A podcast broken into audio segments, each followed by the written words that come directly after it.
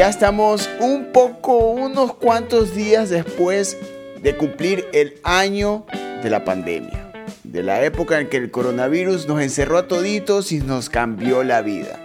Podemos, y creo que ya podemos hacer el análisis de lo que ha resultado y el papel, el rol de la música en este año. Para conversar de eso, tengo a la única, a la incomparable y a la voz de Luz Pinos en el podcast de Ruidosa Caracola. Luz, qué bacán tenerte acá y bienvenida. Gracias a ti, gracias, gracias por, por invitarme. Es un gusto para mí siempre hablar contigo porque la pasamos muy, muy bacán. Hablamos tonteras. Luz, este año ha sido de locos para todos. Eso yo creo que todos tenemos en común eso, ¿no? Ha sido un año difícil. Ha sido un año de mucho crecimiento, eh, espero. Eh, para mí, en mi lado, eh, he tenido muchísima bendición, la gran bendición de, tener a toda mi familia bien y de, de, pasar mucho más tiempo en familia que antes. Esta pandemia ha dado la oportunidad de, de, chilear con, con mi esposo mucho más que antes. Ya él trabaja mucho en la oficina y con todo lo de la pandemia pudimos estar mucho tiempo en casa juntos. Entonces, me siento como muy dichosa haber podido tener eso, o sea, a pesar de todo el malestar del, común, eh, los miedos, los sustos, eh, las noticias, bueno, pues en realidad nadie pensaba nunca vivir una cosa tan, tan fuerte como la que vivimos este el año pasado en la pandemia y seguimos todavía. Claro. A mí todavía me da mucho miedo la vacuna, pero bueno, ya como que parece que estamos como sacando la cabeza del, agua, todos estamos como ya un poquito más, como getting used to it también, como más acostumbrados y buscándole, dándole la vuelta a la moneda. Pero eso, eso es lo que tú hiciste como, como persona, como ser humano. Y creo que todos eh, pasamos por ese proceso. Pero como artista, si eres una el artista por lo general vive muy atado a sus sentimientos, a lo que le rodea, a lo que está sucediendo. Como artista, ¿Tú cómo lidias con esta época? ¿Cómo esto eh, afecta en tu manera de componer, en tu manera de ver tu carrera? ¿Qué ha hecho en tu carrera, en tu música, como arte en, ti? Bueno, escribí un par de canciones a raíz de mis sentimientos encontrados con la pandemia. estaba harta, cansada, eh, haciendo muchas cosas en casa, muy frustrada, con mucha mucho miedo, momentos muy complicados eh, en, general en Ecuador. He estado en Ecuador todo este tiempo de pandemia, todavía esperando que me, que me den mi visa para seguir viendo, para seguir en Estados Unidos y estoy acá feliz, a pesar de que obviamente me encantaría seguir y hacer conciertos y grabar y todo allá. Estoy feliz de estar acá. He tratado de fluir mucho con la situación y la verdad es que sí, han salido canciones de, de, dentro de toda la frustración que he sentido y los momentos complicados, pero también, como te digo, también para mí mi, música y mi, y mi, mi periodo de creativo se pausó un poco desde que fui mamá en general. O sea, como que yo estuve escribiendo mucha música por tres años y de repente como dos años como que se pausó todo.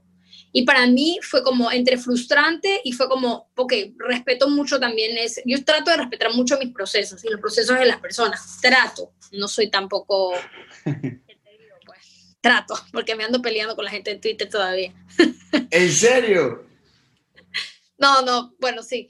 Entonces, eh, eh, como que traté de ser muy respetuosa con mi proceso y entender que, bueno, estoy cansada, estoy frustrada, estoy tapada, no tengo ganas de, de componer cosas que realmente, bueno, escribí canciones que de pronto no me conectaba tanto y me sentí como que por, por, algunos, por algún tiempo me sentía como, ay, tal vez nunca más voy a, escribir alguna una cosa chévere como Mariposa Azul y cosas así, como que se te vienen cosas por la cabeza así. Pero al rato sé de mucha otra gente que también le ha pasado lo mismo y siento que todos somos seres cíclicos y, y, y a mí me, me ha pasado muchas veces eso, entonces siento que, que aprendo a respetar mucho los procesos de mi creatividad y, y como compositora de, de, lo que me gusta, no me gusta, que conecta, no conecta, también, a pesar de, con todo, a raíz de que tuve un bebé y cambió muchísimo mi vida y he estado mucho tiempo acá, eh, muchas cosas cambiaron, aparte entonces como que siento que soy una persona un poco diferente y que tengo una visión distinta de muchas cosas y tengo prioridades distintas, entonces eso también ha hecho que mi música vaya como a otra dirección y entienda y empiece a buscar un poco hacia dónde es que quiero que se vaya esa música de una manera como honesta, ¿me entiendes? Porque tampoco es que quiero, ah, a ver, ¿qué género ahora voy a hacer para ver si le apego? O sea, es como que más bien, ¿qué va a pasar y qué está haciendo Luz Pino? ¿Quién soy ahora y de qué quiero hablar? ¿Me entiendes? Y, si, y terminé haciendo un disco, ahorita estoy terminando estoy grabando mi disco de nuevo y es un disco muy lleno de amor y desamor, o sea, es un disco de romántico que yo no pensé que iba a ser, pero al final es lo que me, nació del corazón y al final también sí conecta mucho conmigo y, lo estoy disfrutando mucho. No es un disco muy introspectivo, ni como Mariposa Azul que tiene unas canciones muy, eh, para mí, introspectivas.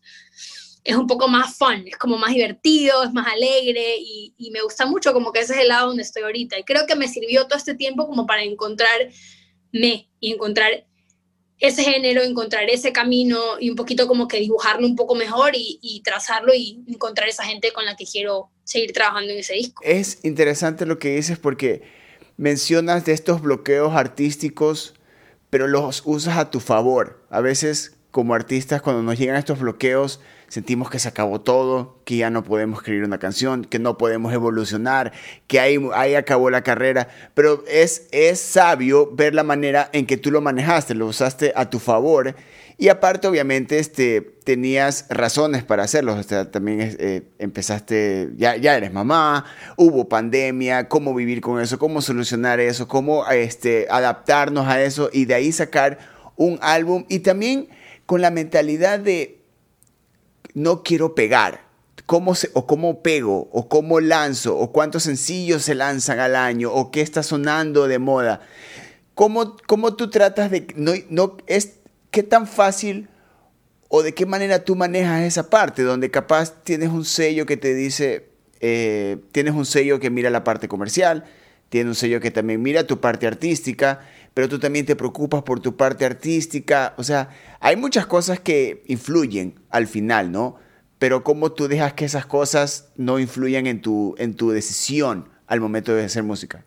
Sí, es muy difícil, pero a la vez todas estas cosas para mí son como que ya me lanzo, es una ola gigante que viene y que sé que va a reventar y que me va a hacer pedazos y ya simplemente me lanzo y dejo que fluya y que me revuelque y que me deje donde me tiene que dejar. Y desde eso parto a ver si me sale algo, si me gusta una canción que escribí sobre esa situación. Y si no me gusta, pues bueno, me ayuda a crecer y me va a llevar a otro lugar en donde tal vez iba a llevar, ¿sabes? Como que trato, soy muy así, en la vida en general, como que no me, yo no me ahogo con vasos de agua, como que no, y por esas razones que no me, no, no entiendo Twitter, ¿sabes? Como que no me cacho y me paso peleando con la gente porque es como que hay problemas de verdad que tiene la gente y la gente en Twitter tiene unos problemas de, ay, te rompí la uña, que no sé qué. Y yo digo, pucha manga. That's not a problem. Como, ¿sabes? Esto me pasaba esta semana específicamente. Pero bueno, creo que a mí en, en, en, me pasa mucho eso que tengo que como que, que lo dejo fluir un montón. Y creo que tengo suerte porque también de todas maneras sí tuve mucha gente que le gustó mucho mi primer disco y conectó muy rápido con mi primer disco. Y yo creo que tiene mucho que ver también con que fue muy sincero. Yo no tenía ninguna expectativa tan alta como la que, bueno, como resultó. Nunca me imaginé que mi disco iba a tener más de 4 millones de escuchas en, Spotify, que tengo 100 mil seguidores o escuchas al mes, cosas así, que todavía igual, sí, obviamente es importante, a todos nos gustaría tener muchísimos seguidores en Spotify, pero eso puede cambiar de la noche a la mañana y no va a dejar o sea, como que trato de que no, de, que estas expectativas no, no me definan, ¿me entiendes? Como que estas, esta, estos resultados o estas situaciones o eh, los escuchas o los followers y todas estas cosas no me definen y tampoco drive me. Ya, lo que me emociona y me motiva todos los días es hacer música que me gusta y, y muchas veces, o sea, como que simplemente cuando no se siente, no se siente y no es el momento. Yo creo que también el universo como que sí hay que confiar un poco más en el universo y eso obviamente nos cuesta porque no es fácil pensar, ay, este, mañana me va a venir otra oportunidad y tengo que agarrar esta o tengo que seguir intentando, intentando, intentando, intentando. Yo creo que ahorita lo que, lo que tengo un equipo también, creo que me ayuda eso muchísimo, tengo un super equipo, tengo un productor muy bacán que es muy como que le pega los hits muy chévere también. Entonces como que yo le muestro canciones. En mi primer disco yo fui como la producer del disco y yo sabía que quería un disco muy, un poco más folclórico y ese disco un poco más pop, ¿entiendes? Entonces y este disco más pop, como que se lo di a él y yo las escribo y se las mando. Y digo, yo, yo escucho aquí esta vaina como media ranchera y acá escucho como que unos coros de hombres y estas voces y como que se lo mando y él me dice, a ver, mm, mm, mm", y me manda como un demo súper como sintetizado y con cosas extrañas que yo no hubiera hecho jamás en la vida. Pero al final él conoce mi esencia y trato de confiar en él un montón. Como que tengo uno ya en estas cosas como que sí tiene que, si estás con una persona que confías, pues tienes que darle las cosas, las riendas a esa persona. A veces le atinas, a veces no le pegas, a veces es una canción que conecta mucho más, a veces la que menos crees que va a conectar.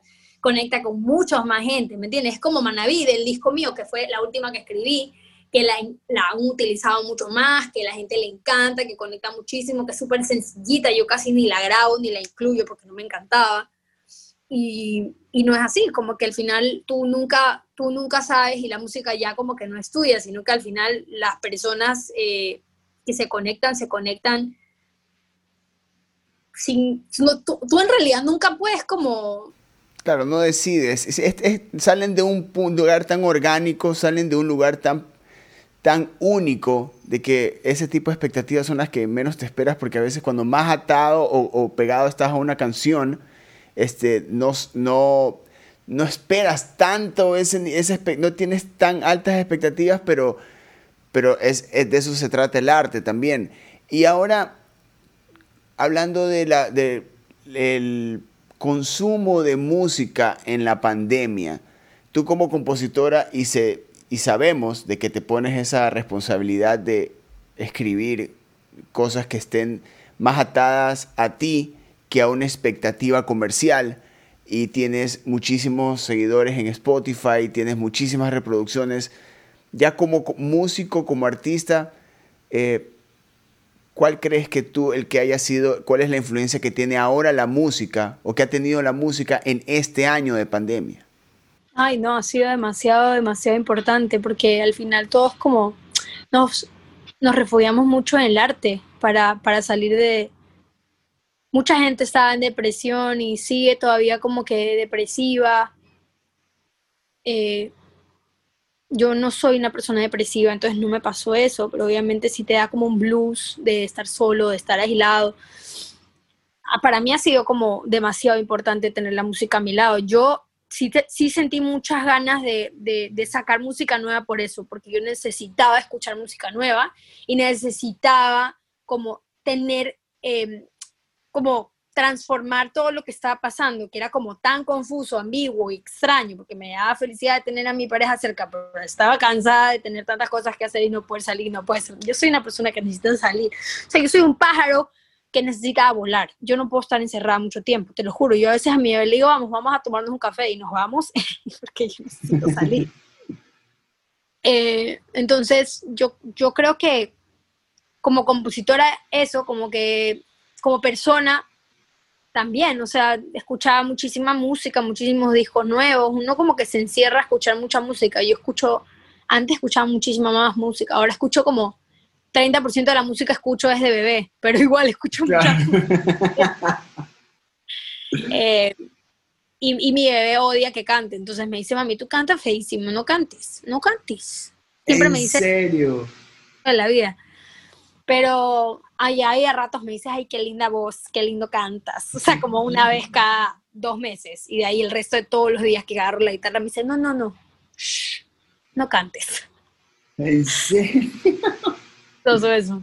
Eh, entonces, bueno, el tiempo que puedo, que no me está ahí el Señor mandando, ha sido como componer y componer porque en mi cabeza estoy muy, muy motivada de tener un disco nuevo, como que tengo muchas ganas de hacer muchas, muchas, muchas, muchas cosas este año. Creo que es un, un año para los, para los artistas, es un año que tenemos que aprovechar y escribir mucha música, no tienes que viajar a hacer muchas ruedas de prensa, las puedes hacer desde tu casa.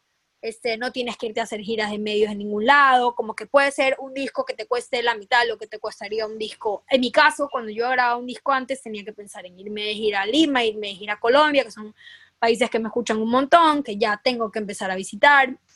Tenía que irme a gira a México eh, también, tengo que hacer giras de medios, tengo que ir a, en Miami, en New York, gira de medios, o sea, son cosas que al final sí te sí, sí, son muy significativas, como que sí, y también cuestan muchísimo dinero. Entonces, yo creo que como artista es la oportunidad de tener, mira, mi, mi home studio, tengo mi, mi, estudio ahí, como que mi, mi yo grabo ahorita con mi ah. SM58, grabé todas mis canciones de este año con ese, con ese micrófono baratísimo. Ahí está mi computadorita. Alquilé un, una interfaz a Sebastián Montaneda, se lo alquilé para desde marzo, desde abril del año pasado. Se nota que no te puedes quedar tranquila, no, no puedes, no, no, no, hay, no existe manera. Pero, por ejemplo, este, en, esa actividad o reactividad que todos nos dimos, no solo como músicos, sino que como personas, en un momento nos dijeron quédense en casa, nos quedamos en casa y vimos, ¿y ahora qué hacemos? Pero hubo un momento donde hubo esta reactividad este, personal y en este lado artístico donde salen muchas canciones, salen muchos álbumes donde dice, este álbum lo escribí en pandemia, esta canción la escribí en pandemia.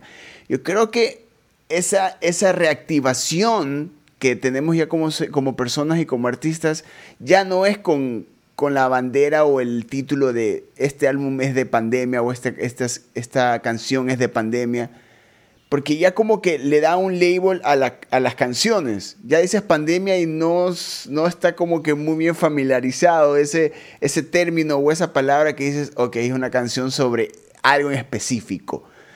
Este, y también yo creo que ya saliendo de eso, ese proceso natural del artista de sacar canciones nuevas, de pedirse sacar canciones nuevas y escuchando lo que tú estás haciendo no es un disco de pandemia, simplemente esta este ya desbloqueo. Exactamente, no, no es un disco eh, que me sacó de depresiones, no es un disco que, no, para nada, es un disco romántico, es un disco de inspiración de la vida, es un disco de que estaba, quiero música nueva, es un disco de que mi bebé ya duerme solo toda la noche, es maravilloso y puedo escribir, estoy cansada, ¿sabes? En realidad yo sí soy un artista independiente, a pesar de que trabajo mucho con Polymusic, nosotros no tenemos un, contrato este, exclusividad y yo trabajo con ellos exclusivamente porque los amo, porque son increíbles, porque son demasiado importantes para mí y mi carrera. Y Rocío Fuente para mí no solo es mi mejor amiga de la vida, sino que también es la mejor manager que puede alguien tener pero, pero soy, soy independiente y al final eso me da muchísima libertad de elegir cuántas canciones quiero sacar al año y cuánta música nueva quiero hacer y estar feliz con esa música, porque para mí es mucho más caro, eh, figurativamente, eh, lanzarme a hacer música porque sí, para sacar cosas que no me gustan, ¿me entiendes? Porque a largo plazo se te puede como maltripear mucho y a mí me ha pasado eso antes con la música, como me pasó que yo toqué música, pero como un año y medio en un restaurante italiano donde me pagaban por tips y me daban una pasta también. Entonces, a veces hacía 10 dólares, a veces hacía 3 dólares y me tomaba una hora y media llegar allá y toda la semana no quería cantar. Era como que solamente tengo... Y era mi camello, ¿me entiendes? Era mi camello porque tú piensas, no solo necesitas tocar, necesitas eh, como que warm up, necesitas como que tener ese, todos lo hacían, entonces era como que yo también tengo que tener mi, mi, mi, mi gig así. Y al final terminé como muy cansada de la música, muy enojada conmigo, dañándome un poco la garganta, no me cuidaba mucho, no hacía warm-ups porque estaba cansada, no cantaba entre semana porque me guardaba para el sábado, era como que... Y no es eso para mí, o sea, sí soy muy business y me encanta y la música es mi trabajo, pero también es algo que, me, que quiero mucho y que, que tengo muy cercano a mi corazón y no quiero que se dañe y tampoco, o sea, hay que cuidarlo, ¿me entiendes? Para mí y tengo la dicha de poder hacer eso. Eh, entonces, lo he hecho y además sí tuve la dicha de, de, que mucha gente más, como era pandemia, mucha gente me contrataba más a mí que contrataba a la, como no podían contratar a los, eh, a los, a los, estos de, de, las bandas, de los matrimonios, me llamaban a mí, entonces yo era como, ok, great. Entonces sí tuve la oportunidad de trabajar y de tener estos conciertos cercanos donde disfrutaba mucho, ¿me entiendes? Como que para mí es eso, la música es un disfrute. Y llegar a tener las dos cosas, disfrutar y conectar con la gente, no es fácil. Entonces es como que, como que lo voy a hacer suave, ¿me entiendes? Y lo has logrado. También hay, hay un movimiento eh, interesante que has tenido en este año y es lo que conversaba la semana pasada con, con la Pepa. Porque yo estaba viendo que este, las, las canciones, las artistas que más salieron en este año de pandemia son mujeres. Las quienes se encargaron de mostrar y proponer nueva música y lanzarla son mujeres en la escena local. La música ecuatoriana, la base del movimiento artístico es femenino. Es así. Estás tú, está Ceci, está, está Carmen, está Fiebre, está, está Paola. Hay todas estas expresiones artísticas y cuando yo me puse a ver el, qué era lo que había salido durante estos últimos meses, especialmente este año. Ustedes estaban ahí en de las personas que más se movieron y más trabajaron este año. Y no hay un, y yo no lo veo tanto como un tema de, del el, empoderamiento que existe, que siempre ha existido, ahora, es más notable. Pero ¿cómo ves tú el, tu lugar como una voz femenina en una escena que está creciendo, dejando, en este tema en particular, dejando de lado eh, la para eh, artística comercial. ¿Cómo ves ese lugar del que tú ya tienes en la escena musical eh, con un género de que ya es muy notable su influencia en la música? Bueno, como tú dijiste, el empoderamiento siempre ha existido. Yo creo que es mucho más bacán cuando ves a muchas más mujeres haciendo música, porque obviamente dices, chuta, hay un montón de mujeres que están escribiendo música y haciendo música y que se dedican a esto, y lo ves como un camino mucho más viable y como más, como más alcanzable, ¿me entiendes? Era como cuando yo era chiquita y veía a Pamela Cortés y a Mirela Chess y decía, wow, yo voy a ser cantante, ese es el camino y sí se puede, ¿me entiendes? Cuando uno lo ves localmente dices, ah, bueno, solo lo hacen en Estados Unidos porque allá sí los apoyan y eso no es verdad. Enteramente, obviamente es un trabajo súper complejo, eh, pero bueno, todos los trabajos, ningún trabajo es fácil, yo te digo, ¿no? Tampoco es que, yo siempre digo eso, como que igual la música, sí, obviamente es un trabajo complicado y mucha gente, pero hay mucha gente que, que no sé, para mí todos los trabajos son, son complicadillos. Eh, para mí es una responsabilidad súper grande por lo mismo que te digo. Estás trazando un camino, estás haciendo como, eres, eres voz de muchas personas y sobre todo como qué, qué tanto estás resaltando. En mi caso, a mí me gusta más ser un silent como worker, ¿sabes? Como que no me gusta estar gritándole al mundo nada, sino que me gusta estar como, si algo estoy gritando, como que, que sea alegría y disfrute hay muchas cosas difíciles en la vida como para estar tratando, para mí, como que hay mucho ruido y hay mucha para estarme poniendo de lado de esa, de esa situación y para ponerme a hablar de eso cuando quiero en realidad sanar, abrazar y acobijar y, y disfrutar, ¿me entiendes? Como que yo estoy más del lado de acá. Sin embargo, creo, y además creo que eso para mí es mucho más poderoso. O sea, como que siento que ha sido un año siento que hay mucho todavía, y me da muchísima pena, pero hay como mucho odio. Eh, todavía a mí me, me, o sea, a mí tengo muchas, muchas mujeres con las que quisiera trabajar.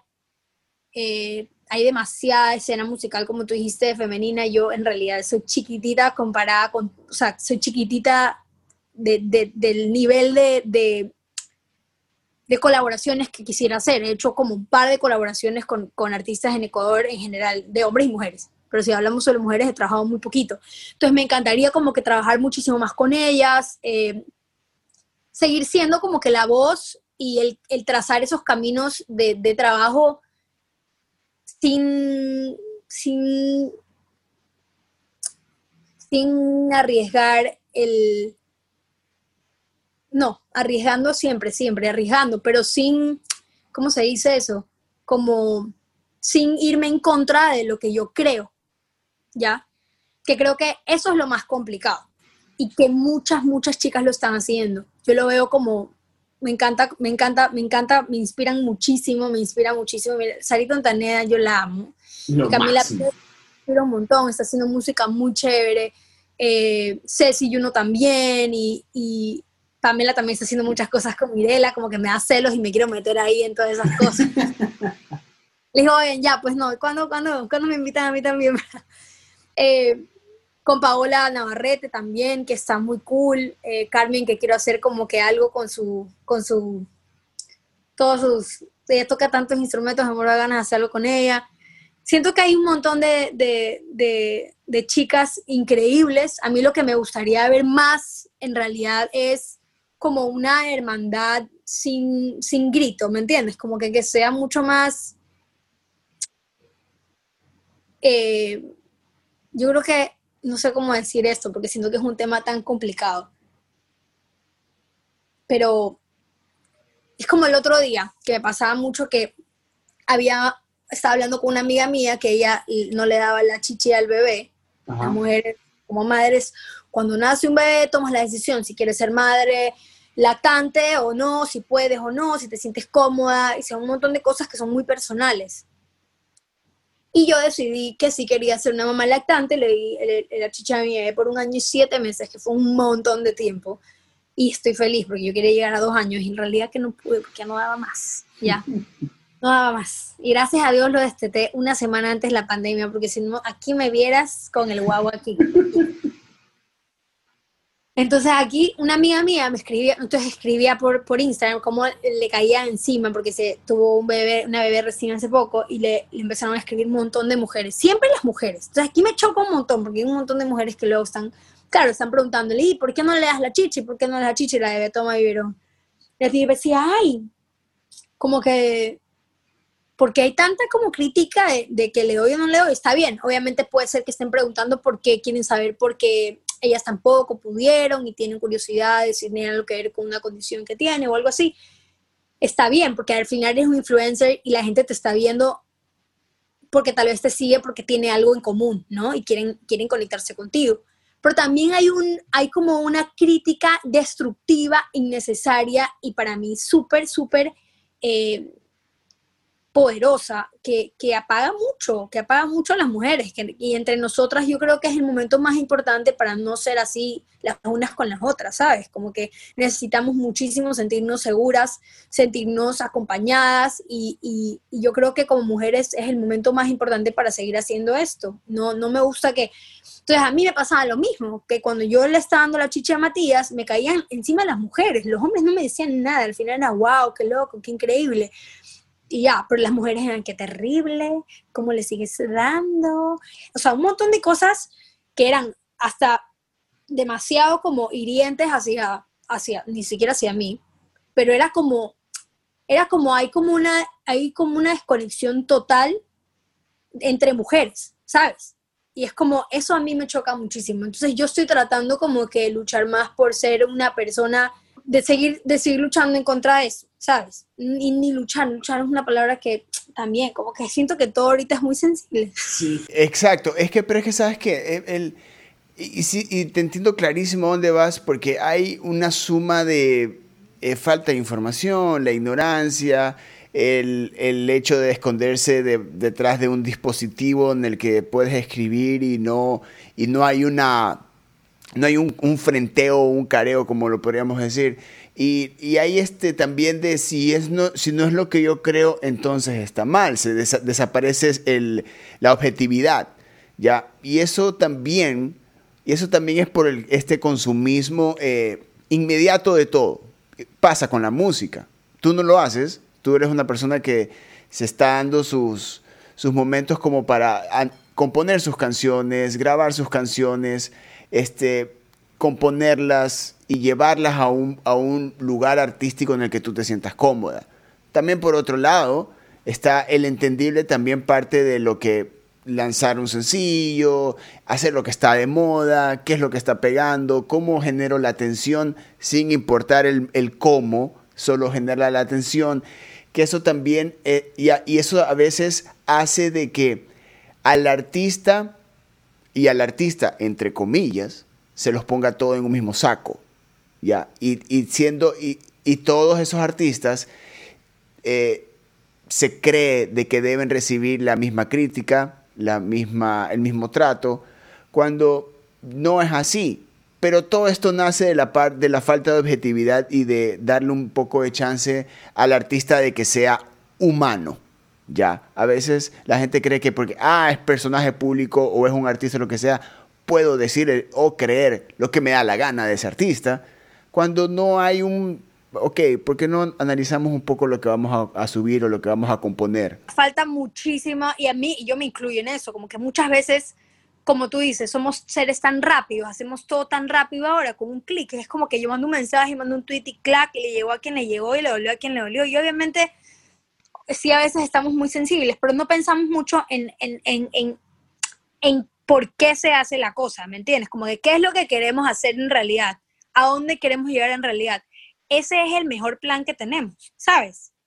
Y en la música es igual, como que si tú quieres en realidad que tu música sea música que se consuma a largo tiempo, que sea música que no pase de tiempo, que sea música que no se consuma en un segundo, debes pensarla bien y estructurarla bien y trabajar con gente que realmente tenga claro lo que tú estás buscando y que quiera trabajar por lo mismo, porque al final tú subes al barco al que esté, porque, porque estás desesperado, y no logras lo que estás queriendo lograr, porque en verdad hacemos eso un montón. A mí me ha pasado miles de veces que he tomado decisiones así, rápidas, sin meterle mucha cabeza, y creo que no siempre, sobre todo en estas cosas políticas, eh, en, en, la música a largo plazo, cuando tú quieres escribir un disco que realmente como que impacte y que sea real y sincero, cuando, cuando estamos hablando del feminismo, cuando estamos hablando del machismo, cuando estamos hablando de, de, todas estas cosas que ahorita están como calientes, creo que sí hay que ser muy prudentes y entender y tratar de como de ponernos en los zapatos de la otra persona, entender que mucha gente que creció de una manera, entender que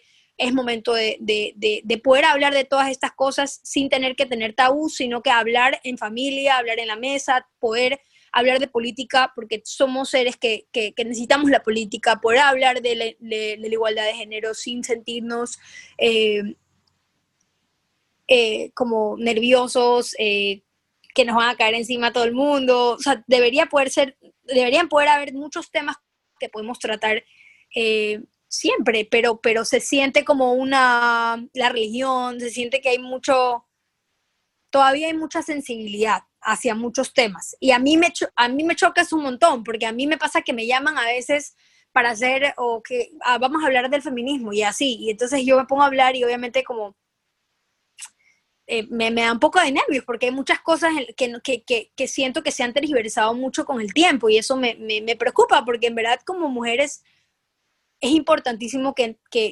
entendamos la, la importancia y la fuerza que tenemos en nuestra voz, ¿sabes? Y la tenemos eh, y yo como que sí, está demostrado y ha sido por años de años de años y años que así ha sido, o sea, no es que es hoy que eso pasa. Entonces, no sé, yo creo que al final lo que yo trato de hacer con mi vida es de, de trabajar, eh, de ser sincera conmigo, que ya la tengo súper complicada porque al final a veces uno no sabe quién es.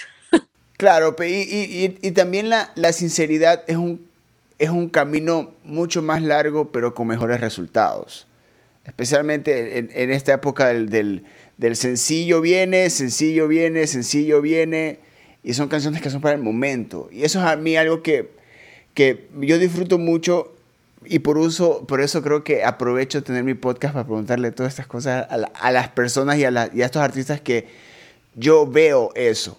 Y, y me gusta entender esas motivaciones y que también la gente las entienda cuando escucha esto, entienda las motivaciones que tiene el artista ahora yo creo que también la música ha pasado por esta transición donde todos nos hemos visto en algún momento, como tú lo dices, de que lanzar algo por el apuro o el entrar en algo o el adaptarse a algo donde estamos, hey, aguanta, creo que no estoy identificado con eso. Y es normal, tiene que pasar, está bien el proceso, ¿no? Nunca vas a hacer todo perfecto y obviamente vas a sacar canciones que al final no te van a encantar tanto y todo, seguro, todos los artistas del mundo tienen una un disco que dicen, ah, se lo saqué porque, ah, me obligaron, me dijeron, nana, no me gustó, tenía la presión.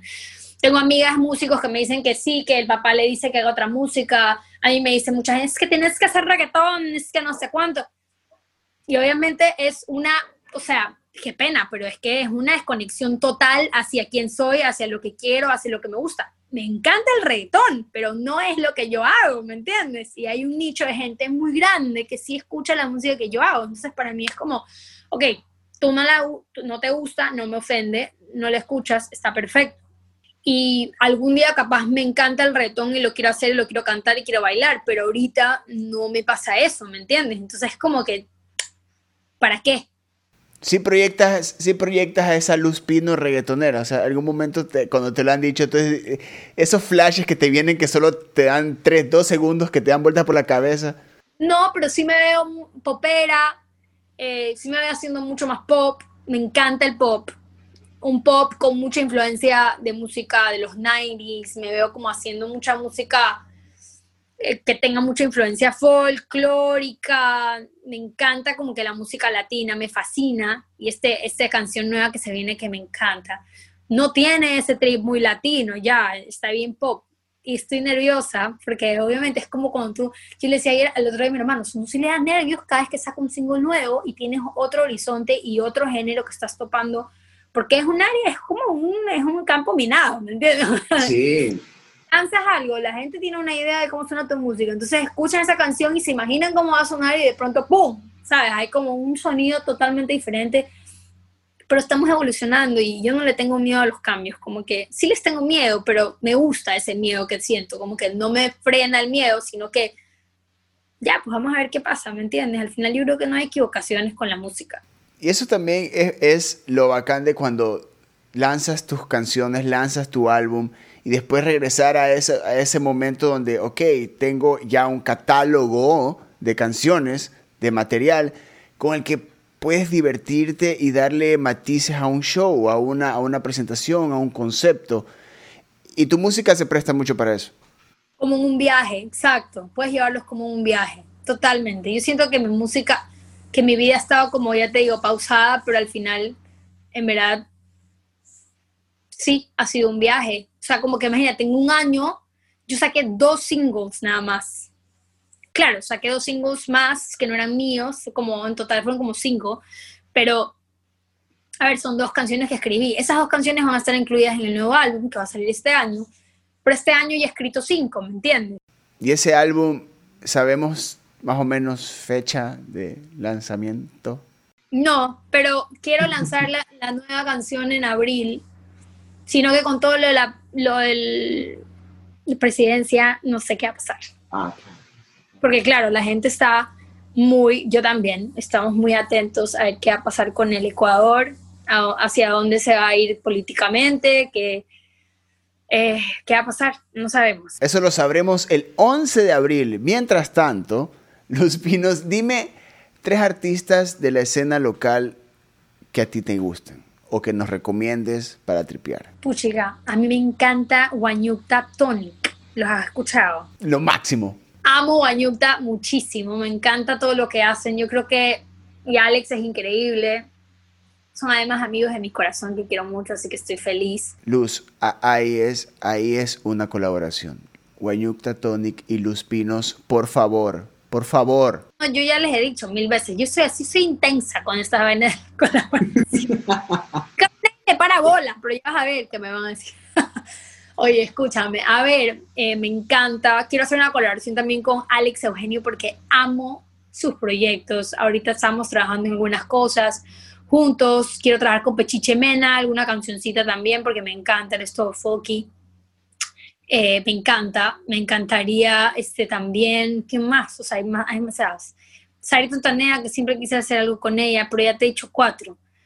Hay, hay demasiados. Luz Pinos, qué bacán tenerte acá, qué bacán conversar contigo. Tiene que haber muchísimos más episodios porque si vas a lanzar material este año, eso significa que nos veremos más seguido, déjame decirte. Muy pronto. Mi canción ya la están grabando hoy tengo que grabar voces, me imagino que este fin de semana y ya la tendré lista la semana que estoy feliz, no sabes lo emocionada la canción es... No, me, y me tienes que decir qué piensas, la, quiero ver tu reacción, quiero que grabes un video de tu reacción escuchando la canción por primera vez. Esto está grabado, está registrado, tú nomás me mandas la canción y yo me grabo. Santa paz. Quiero que te grabes después de, quiero que te grabes en ese segundo que escuchas. Ya, sin trampa, pero yo tengo que ser el primero que escuche tu nueva canción. Ok, Dale, listo, aprobado. Luz Pinos, muchísimas gracias por haber estado aquí en el podcast de Ruidosa Caracola.